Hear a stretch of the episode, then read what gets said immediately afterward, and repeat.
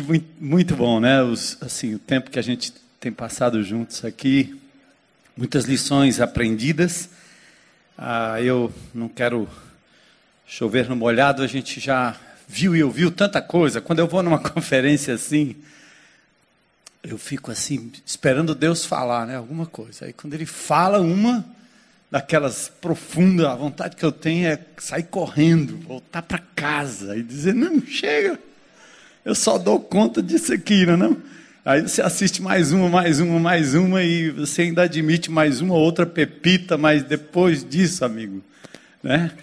A gente só lembra daquele ponto crucial. E eu vou, eu quero só dar um, um fazer um, assim um, um pequeno resumo aqui e depois passar e até pedir a participação de vocês ah, nesse encerramento, tá bom? Uma coisa que eu gosto de fazer, eu acho que talvez seja uma dica aí para para liderança, pastores, quem lidera grupos menores, maiores, não interessa o tamanho. Sempre que você é, você leva um soldado à guerra, né? Eu já fui militar, eu gosto de coisa focada assim, não não gosto de guerra, né? Mas eu gosto da manobra militar, gosto de atirar. Eu, eu fui atirador e continuo ainda gostando, né? Outro dia eu entrei num lugar, eu e minha mulher lá, num stand de tiro, não posso nem dizer isso pro meu neto, porque eu, ele está brincando com esses brinquedinhos aí de pium, pium, ele entra em casa, né? E eu dizendo, não, meu filho, faça isso não, isso aqui não pode. Aí outro dia eu passando no shopping center, tinha um tal de um sniper lá, eu disse, bem, eu vou entrar aí. Eu disse, é mesmo, é. O cara disse, rapaz, eu quero, eu quero atirar aí. O cara muito preocupado com a arma, e parece de verdade a bicha. Eu disse, rapaz, isso dá para fazer um bocado de assalto. Meu velho homem, hein? Eu amo uma arma dessa aqui. Pensa em um negócio bom. Aí o cara me deu 100 tiros, né? 100 tiros. Aí botou o alvo lá, e tome tiro. Aí eu fiquei brincando, atirava num canto, no outro, e o soldado olhando para mim lá, o soldado, um cara todo paramentado, né? É, em situações de guerra, situações de lutas, né? Você, normalmente, você você empolga o soldado para lutar por aquela causa naquele momento e dizer: olha, o inimigo está ali, você tem que atirar, cuidado, você tem que se proteger, você tem que atirar primeiro, não dê as costas, rasteja. Você vai falando sobre as técnicas e as táticas daquele momento da, da, da batalha.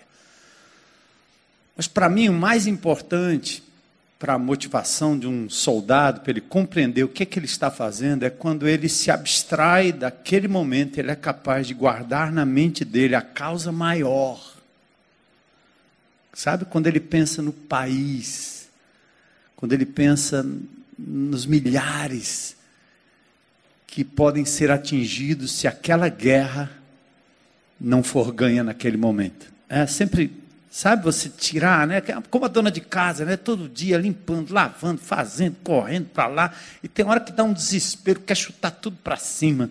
Aí você precisa sair um pouquinho dali, né? E perceber o, o plano maior. Por que disso, né? Ah, filho, criança e tal, e corre para lá, e corre para cá, e o cansaço, não aguento mais a rotina.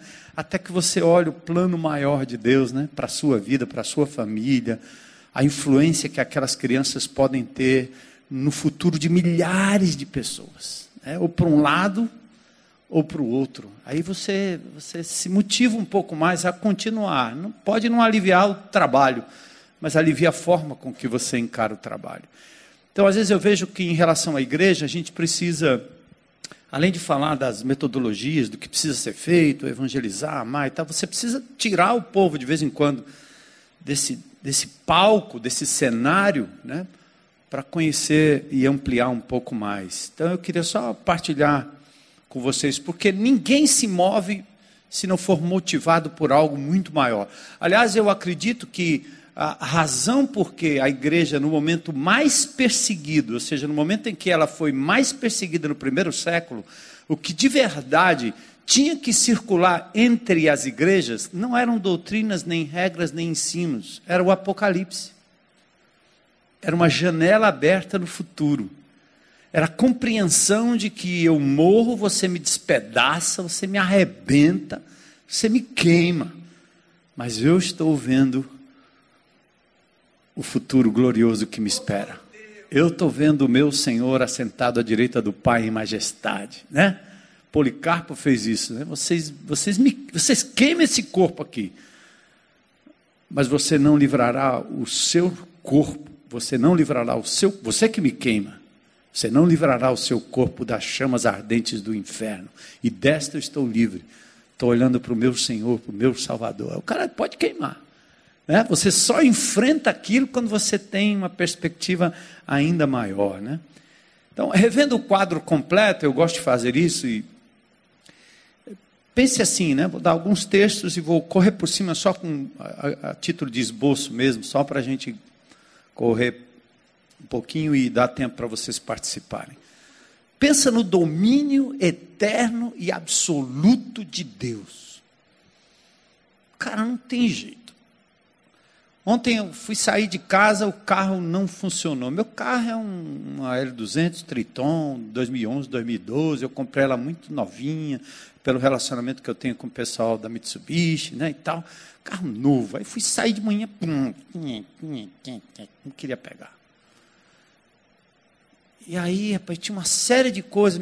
Nós íamos sair para um. Foi ontem, nós íamos sair para ir para Beira-Mar. Minha esposa tinha uma atividade lá, eu tinha também. Mas engraçado, algo me dizia assim: Deus não quer que você saia daqui. Deus está no controle dessa situação. O quadro completo é que Deus é soberano sobre toda e qualquer circunstância. Eu, eu preciso entender isso, os reveses, né? O bicho que não pegou. Engraçado que no dia anterior eu estava assim, rapaz, não vou sair hoje de manhã, não. Eu quero ficar aqui quieto, eu quero né, me concentrar e assim por diante. Então, primeiro, o domínio eterno e absoluto. Não pare de falar sobre isso. Antes de nascerem os montes e de criares a terra e o mundo, de eternidade a eternidade, tu és Deus. Fim de papo de lá para cá, daqui para lá. Proclame, Salmo 92, Salmo 103, 19.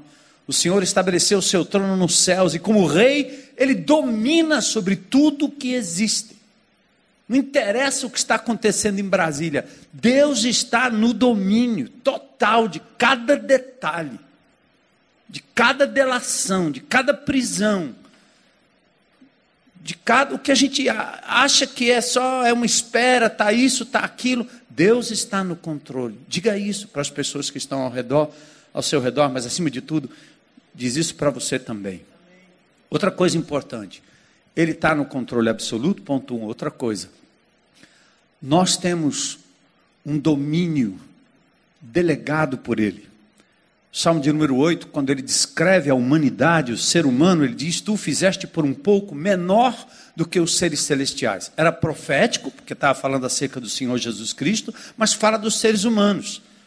Né? Deus, divindade, anjos, com maior autoridade superiores a nós mesmos, como seres humanos, e nós, seres humanos, fomos feitos um pouco menor do que os anjos. Por isso, quando Jesus encarna, ele deixa a sua glória, ele, ele, ele desce na cadeia de autoridade, ele se coloca abaixo dos anjos, menor, por um pouco de tempo, menor do que os anjos. Né?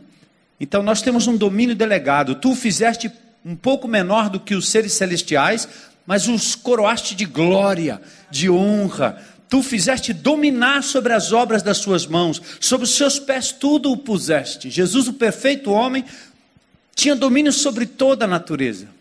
E, e, e foi essa a ordem que Deus nos deu desde o princípio. Nós é que entregamos o domínio para o diabo. E por isso ele podia, inclusive, no trato com Jesus, dizer: Tudo isso te darei se prostrado me adorares. Não é mentira. Ele tinha e tem o controle. O mundo jaz no maligno de verdade. Porque o domínio delegado a nós, seres humanos, você tem que pensar nisso. Domínio sobre a natureza, domínio sobre o seu próprio corpo, domínio sobre suas emoções, equilíbrio, controle. Enquanto, então, quando você vê alguém drogado, quando você vê alguém viciado, quando você alguém, vê alguém compulsivo, como já foi citado aqui, imagine, é a natureza decaída, porque Deus deu ao ser humano controle, domínio. Perdemos o domínio, entregamos o domínio. E o texto diz, né? Sabemos que somos de Deus e que o mundo está sob o poder do maligno. Ou seja, nós entregamos para ele a coroa e o domínio. Pense nisso. Mateus 4, 8 e 9. O diabo leva o Senhor ao monte alto, mostra-lhe todos os reinos do mundo e diz: Tudo isso te darei, se você se prostrar e me adorar. Mas aí Jesus Cristo vem e ele reconquista o direito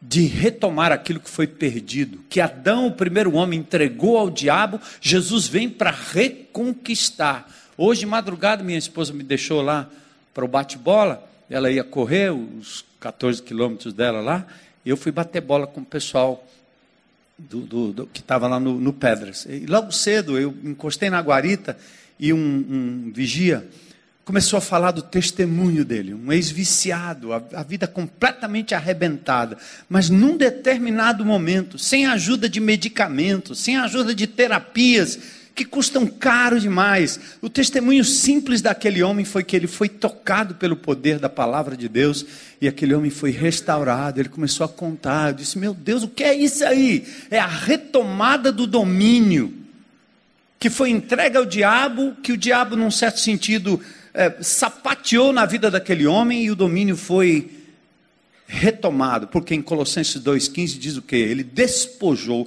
principados, potestades e fez deles um espetáculo público. Ele triunfou deles na cruz do Calvário. Então Jesus reconquistou esse domínio, essa, essa possibilidade de você agora sim dizer não para a desgraça do pecado, dizer não para o amor amante, dizer não para aquilo que lhe dá valor, que não seja o Senhor, que lhe dá significado que não seja o Senhor, lhe deu autonomia, liberdade para ser você mesmo, só diante de Deus, buscar a aprovação divina em tudo, viver integridade no sentido de fazer o que é certo diante de Deus, não importa o que os homens pensam queiram eles te crucificar ou não, pouco importa.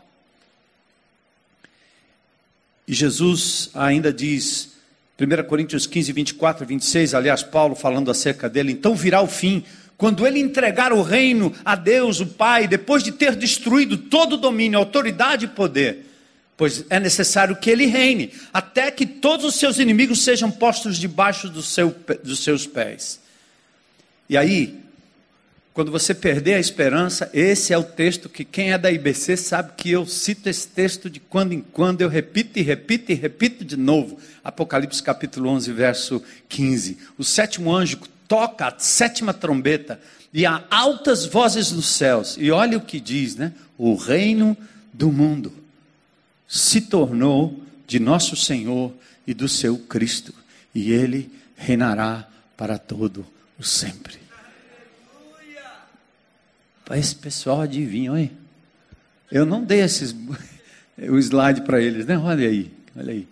Olha aí, esse texto você tem que levar com você na hora do maior sufoco. Então diga isso para o seu povo, para as pessoas que estão debaixo da sua autoridade, no seu convívio, no seu grupo, e diga para você mesmo, tá certo? E aí, quando a gente fala sobre esse poder absoluto, o, domínio é, é, delegado, a retomada do domínio, ou, ou o, o, o, roubo, o sequestro do domínio pelo diabo, e a reconquista do domínio pela pessoa do Senhor Jesus Cristo. Culminando com esse texto, a pergunta é a seguinte: o que, que eu tenho com isso? Ele já fez tudo, massa. Deus que continue levando adiante o seu plano. E deixa a gente executar o nosso por aqui, não é? Hã? Pois os meus pensamentos não são os pensamentos de vocês, diz o Senhor, nem os caminhos de vocês, os meus caminhos, diz o Senhor. O plano de Deus envolve um resgate do universo através de Jesus, o Deus encarnado, mas também através do seu corpo vivo na terra, igreja, nós, da qual eu e você fazemos parte. Presta atenção aí. Ele escolheu a metodologia, não tem jeito, nós não temos por onde escapar.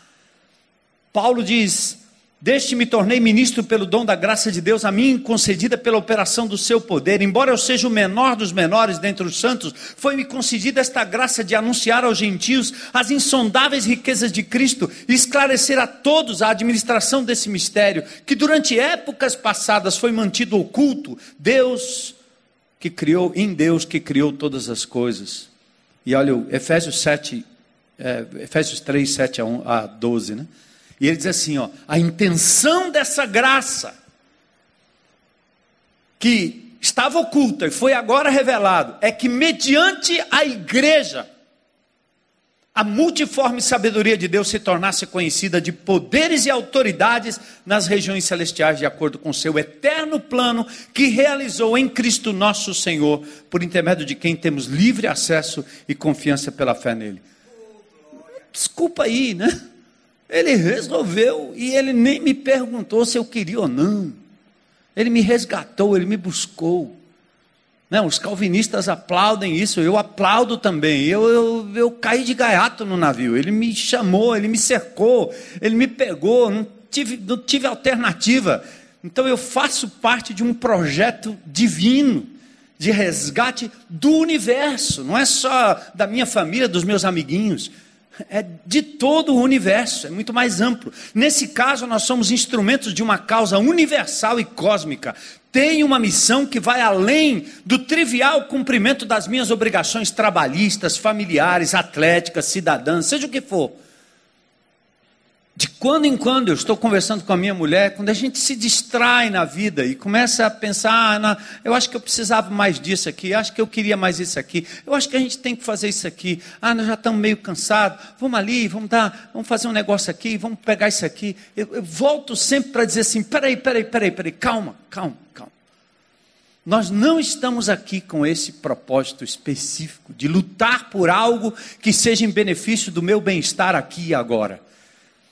Eu estou aqui por uma causa muito maior do que esta. E eu acredito que se eu me entregar a essa causa de corpo, alma e coração, Ele vai suprir minhas necessidades. Ele vai cuidar de mim naquilo que é básico.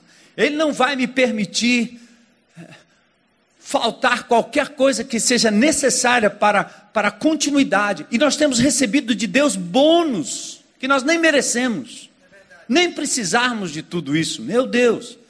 Pastor Paulo Capelete vem aqui e dá um tapa na cara da gente todo o tempo, da simplicidade, do abrir mão, porque nós temos muito mais. E há muita ingratidão no nosso coração, muita presunção de que a nossa relação com Deus significa que nós vamos obter mais aqui e agora. Não. Então, a dica paulina, né? Me imitam como eu imitei Jesus. E aí, Jesus é o nosso exemplo. Por isso que o movimento missional ele é cristocêntrico.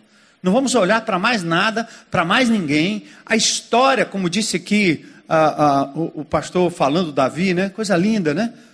Falando sobre os movimentos, os movimentos reformistas, o movimento que interessa de movimento reformista, temos que voltar lá para trás. Olha para Jesus. Ele é o autor e consumador da nossa fé, ele é o nosso modelo. Volta.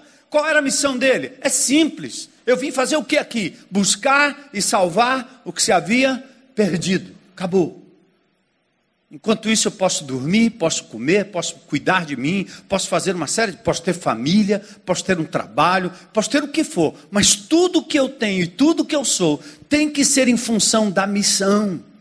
Por isso que é esse movimento missional indica que nós temos que dar às pessoas e temos nós mesmos a certeza de que nós estamos aqui em missão e nada pode atrapalhar isso, porque não é não é justo, dado o preço pago pelo próprio Senhor da igreja. João 4:34, Jesus dizia, quando os caras estavam preocupados com comida, com bem-estar pessoal, Jesus disse: "Minha comida consiste em fazer a vontade daquele que me enviou e realizar a sua obra." Percebe? Não é a minha, é a dele. Sério. Em João capítulo 17, na sua oração sacerdotal, ele confirma isso. Eu te glorifiquei na terra. Como?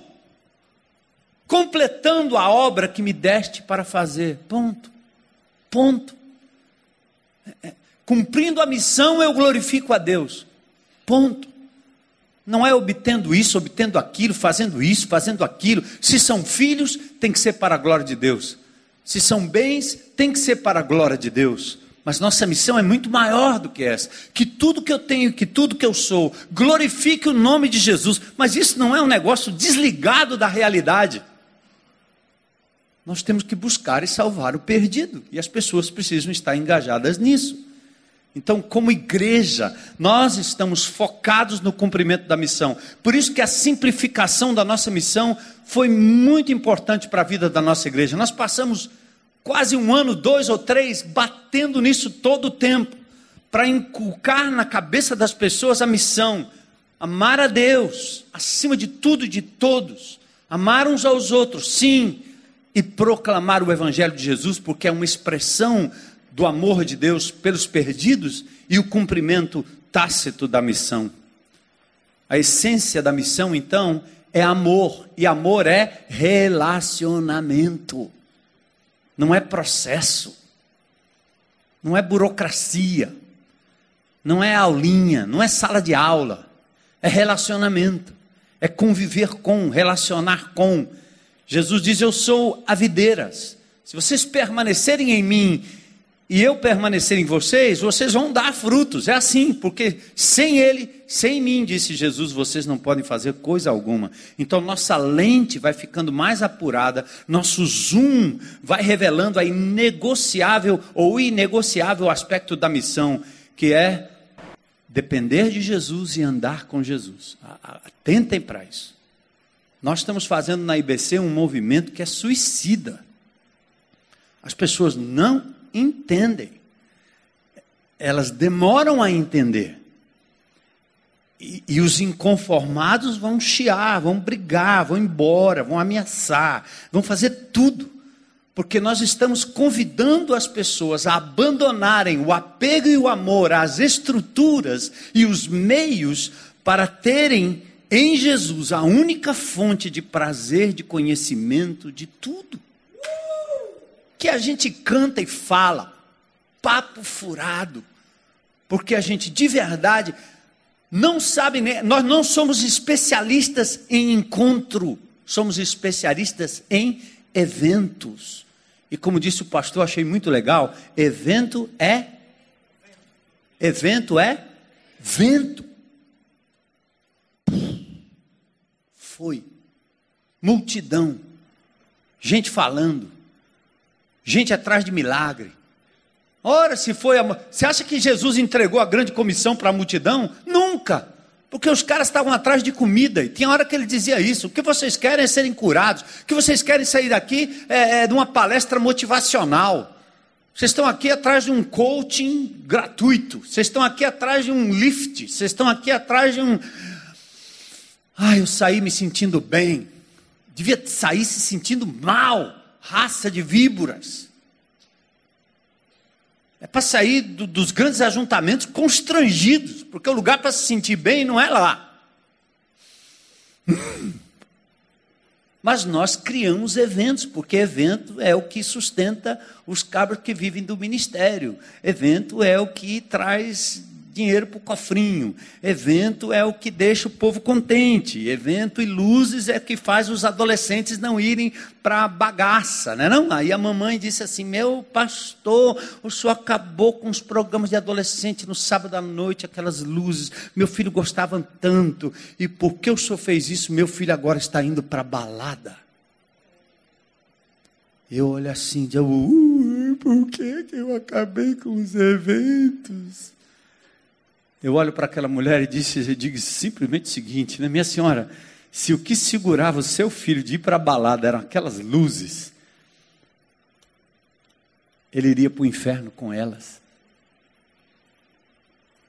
Porque o que me impede de trair minha esposa, de roubar, de matar, não são as luzes, não é o púlpito, não é ninguém, é a relação que eu tenho com o meu Senhor Jesus. Dia após dia, na esquina, na vila, na casa, no carro, no trânsito.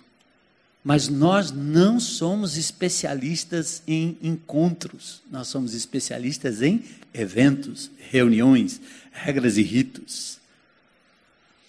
Então, a promessa está engatada na missão. E a gente,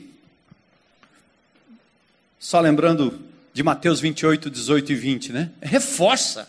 Quanto mais a gente lê Mateus 28, 18 e 20, mais reforça essa prioridade, que é o que nós estamos fazendo aqui. Vamos passar talvez nos próximos três anos falando para vocês o que nós estamos vivendo, tentando inverter essa lógica para que a igreja de Jesus de fato seja Cristo andando na terra, Cristo indo de casa em casa, de gueto em gueto, de lugar em lugar, de canto em canto, amando e buscando o perdido. Nós decidimos transformar a migalha de contato, o pequeno contato de qualquer pessoa com a Escritura, que esse contato não seja um estudo, um aprofundamento, que isso é balela, mas que seja um encontro. Encontro. Deus falou comigo. Nós batistas temos medo disso porque é, beira a ideia de revelação, beira a ideia de que é, Deus está falando e ninguém sabe de onde nem por onde, e você tem medo. Deus me falou, Deus me falou. Eu tenho uns amados irmãos que eles, cada cinco palavras, eles dizem três ou quatro: Deus me falou, porque Deus me falou, porque Deus me falou. Mas o que Deus me falou é sempre assim, não sei de onde vem. A gente não olha uma base que possa dizer, é tão de Deus que eu não tenho alternativa. Mas quando você coloca o crente em contato com a palavra de Deus. E o autor ajudando o indivíduo a compreender o livro, ele tem um encontro e aí sim ele pode dizer: Deus me falou, está escrito, está escrito, está escrito, está escrito, está escrito, está escrito. Mas só que nós não temos nem programas, nem métodos, não temos muita coisa que, nos, que torne o nosso povo especialista no encontro. E, e, e a missão termina assim: Jesus aproximou-se deles e disse: Foi-me dada o quê? Toda a autoridade nos céus e na terra. Tá certo? No céu e na terra. É possibilidade de reaver o domínio que foi perdido lá atrás. Dá para reconquistar. Sanidade mental, sanidade física, cuidado com o corpo, saúde, relacionamento marido e mulher, pais e filhos, amigos, empresa, honestidade. Tudo isso é possível ser restaurado, porque Jesus disse: toda autoridade me foi dada nos céus e na terra. Portanto, vão. Então, agora vão, é em movimento. Façam discípulos de todas as nações, batizando-os em nome do Pai, do Filho e do Espírito Santo, ensina Aí você logo vê aqui um batistério e um prédio com as classes para a escola bíblica. E aí você encaixota a missão mata a ação do Espírito. Você vira Babel, não é não? Vira uma Babelzinha. Ah, é. Batize em nome do Pai, no nosso batistério. Ensina na nossa classe. Como assim? Jesus não nos ensinou isso. A igreja não praticou isso lá no início. Aí ele diz assim: e eis que eu estarei sempre com vocês até o fim dos tempos. Pronto, para aí. Pronto, pronto, pronto. Pronto. É, é, olha, o desmembramento no texto original deste dessa parte do versículo é tão impressionante que me leva a compreender que há um vínculo entre o id e o andar com Jesus dia a dia, hora a hora, momento a momento. Tem um vínculo. Então, o vínculo da presença à missão e o cronograma que aponta para o término da missão e a conquista final da sua igreja, e eis que estou com vocês até os finais dos tempos, ou seja, há um vínculo do encontro, da presença de Jesus no dia a dia. É, é, é por aí presença que se materializa no encontro. Vocês vão me buscar e vão me achar, se vocês me buscarem de todo o vosso coração. Não no prédio, dia a dia, no quarto secreto, como foi dito aqui. Textos e palavras lindas, né? Moisés, Moisés em, em, Êxodo 19, que é um dos meus textos preferidos, 19 e 17, ele leva o povo para fora do acampamento para encontrar-se com Deus e eles ficaram ali ao pé do monte. Então, que Deus nos dê um coração para perceber, conhecer e usufruir a presença dele com a gente todos os dias. É uma nova descoberta para a nossa igreja, é uma nova descoberta para muitos crentes antigos. É uma coisa linda, bonita de se ver na boca e na expressão daqueles que são novos na fé.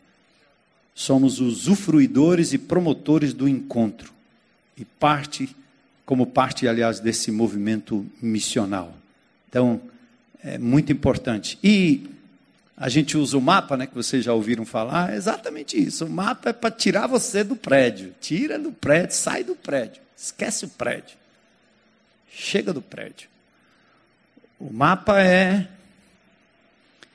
aquela distinção que se faz entre, entre o, o, o, os dois termos né, que, que denotam tempo no Novo Testamento. Eu, eu não gosto de, de distinções absolutistas, porque elas não são exegeticamente corretas.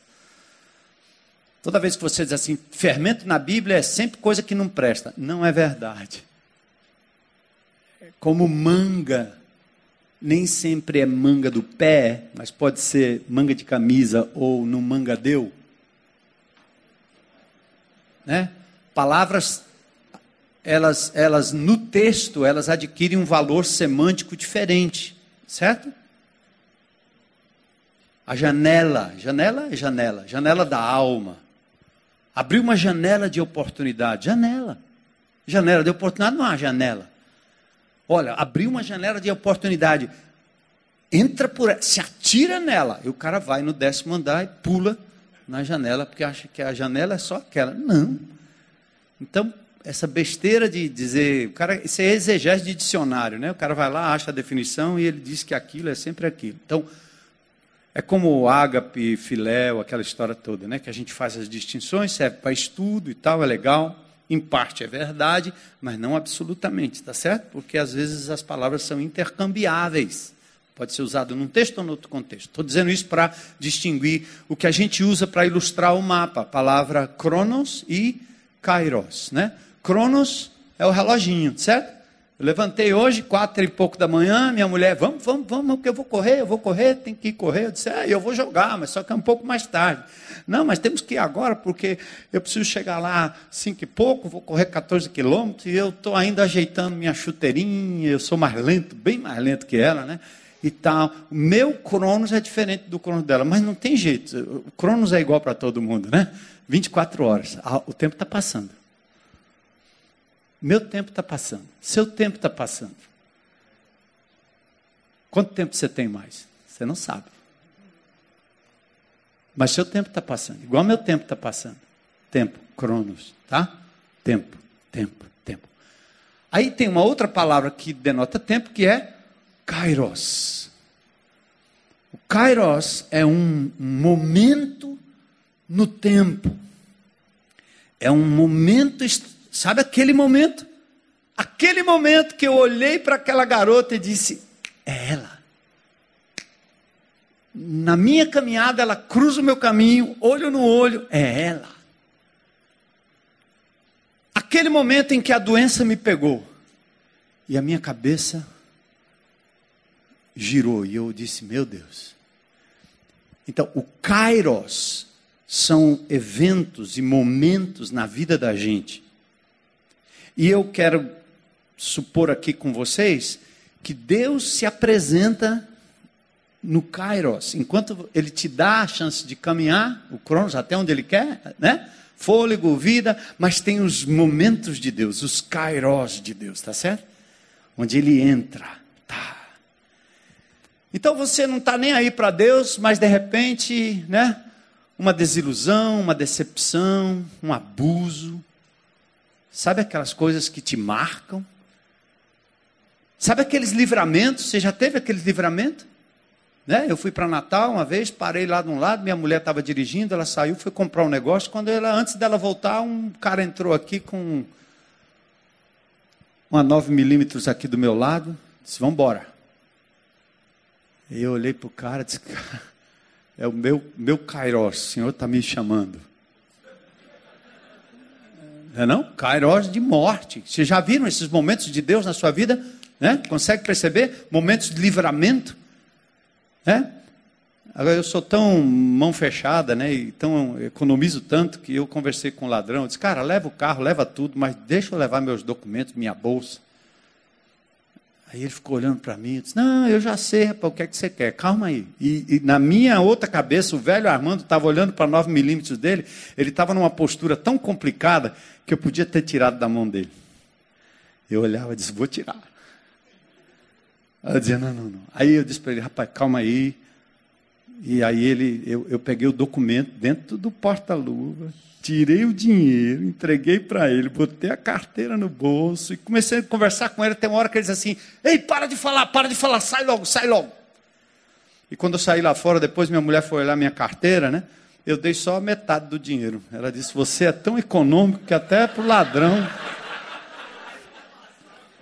Kairos, complicado, né? Mas você nota quando Deus entra na sua vida. A gente disse isso, o pastor disse aqui também algumas citações, né? Que a gente disse que a dor é o megafone de Deus, não é não? Você não está nem aí com Deus. Um desastre, uma doença, uma perda, uma decepção. É Deus gritando para você e dizendo: para, eu estou aqui, para, eu estou aqui. Entendeu? Então, o que é que nós temos feito e dito aqui para as pessoas na IBC. Ao invés de você continuar andando a esmo por aí, esperar que Deus jogue um tijolo na tua cabeça, você seja cometido de um desastre como Jonas, que loucura, você precisa disso. Colocar todo um barco, toda uma, toda uma tripulação em polvorosa, em perigo, toda uma família, todo um estado, toda uma vida, todo, para quê? Então, antes disso, Cara, está aqui, ó. Você pode provocar o kairos de Deus na sua vida toda vez que você abre essa palavra bem cedinho. Vem, Senhor, fala comigo. Fala comigo. Acredita que pode ser mais do que uma simples leitura para você cumprir o, o seu cronograma de leitura bíblica diária? É quando você olhar para isso aqui e não, não querer estudar. Ninguém estuda Deus. Não tem a música? Ninguém explica? Ninguém explica Deus, mas também ninguém estuda Deus. Ridículo. Eu tenho um título de mestrado que eu nem falo, que é uma loucura. Isso aí, como é que o cara inventou um negócio desse? Eu não fui nem para a formatura. Mestre em divindade, blasfêmia.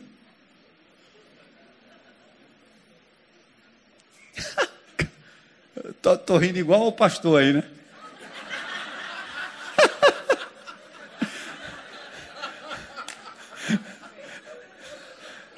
Se ele tivesse aqui, eu ia pedir para ele rir igual, né? Mestre em divindade, que ridículo, cara. Quem é que pode ser mestre em, em Deus? Ah, eu posso ser mestre nas coisas de Deus, mas isso aí não leva a nada. Ninguém explica Deus, ninguém estuda Deus. Amém? Deus é para ser amado. Vocês são casados? São namorados? Quanto tempo que vocês estão juntos assim, namorando? Vai fazer um ano e seis meses. Um ano e seis meses. Quando você o conheceu há um ano e seis meses, foi? Ou já conhecia antes? Já conhecia? Mas quando o negócio foi rolar mesmo, aquele namoro gostoso, né? A pensou você aproximar dele com, com bisturi? Qual é seu nome? Daniel. Daniel, gostaria de lhe conhecer, abrir seu coração, seu cérebro, conhecer suas entranhas. Ah, agora eu vi. Lóbulo frontal, occipital, parental, aqui tem. Ninguém faz isso. Dissecar a pessoa. Dissecar a pessoa igual se disseca um sapo. Porque depois que abriu, meu amigo, ninguém fecha mais. Morreu. Quer matar o outro, é? Não, cara. Olho no olho, suspiro, não é não? Vontade de estar perto do meu Deus, do meu Senhor, cara tanta característica que ele revela na palavra, mesmo nos números, mesmo nas guerras, eu entendo mais do meu Deus. É isso que nós estamos fazendo, estamos determinados a dar a vida para que cada ovelhinha tenha acesso direto a essa presença poderosa de Deus. E aí a missão vai ser cumprida. Porque quem motiva, quem dá vida Quem resolve problema não somos nós. Quem resolve problema de casal, problema de marido e mulher, problema de filho, não somos nós, não. Então, à medida que você tem essa presença poderosa, gente, inigualável, insubstituível. Então, a gente bolou as duas perguntinhas. O que é que Deus está me dizendo, à medida que eu leio a palavra, e o que é que eu vou fazer a respeito? Como é que eu vou responder? Adoração, oração, louvor. Eu tenho certeza absoluta, a gente brinca muito com, com o irmão Valdo aqui, né? Mas eu, eu, eu não tenho dúvida que esse cara pula quando ninguém está vendo. Eu não tenho dúvida. Levanta as mãos e pula e sapateia quando ninguém está vendo. Porque se ele fizesse para ser visto, perdeu o galardão. E a autenticidade daquilo que representa a espontaneidade diante de Deus. Mas quem não louva o Senhor em casa, logo cedo, lavando a louça, como é que vai louvar na igreja? Que ridículo. Você, o Senhor te basta, minha irmã. Não precisa ir lá, não. Mas você quer estar lá, porque lá é bom. Estar com os irmãos, né? Ouvir a partilha e etc.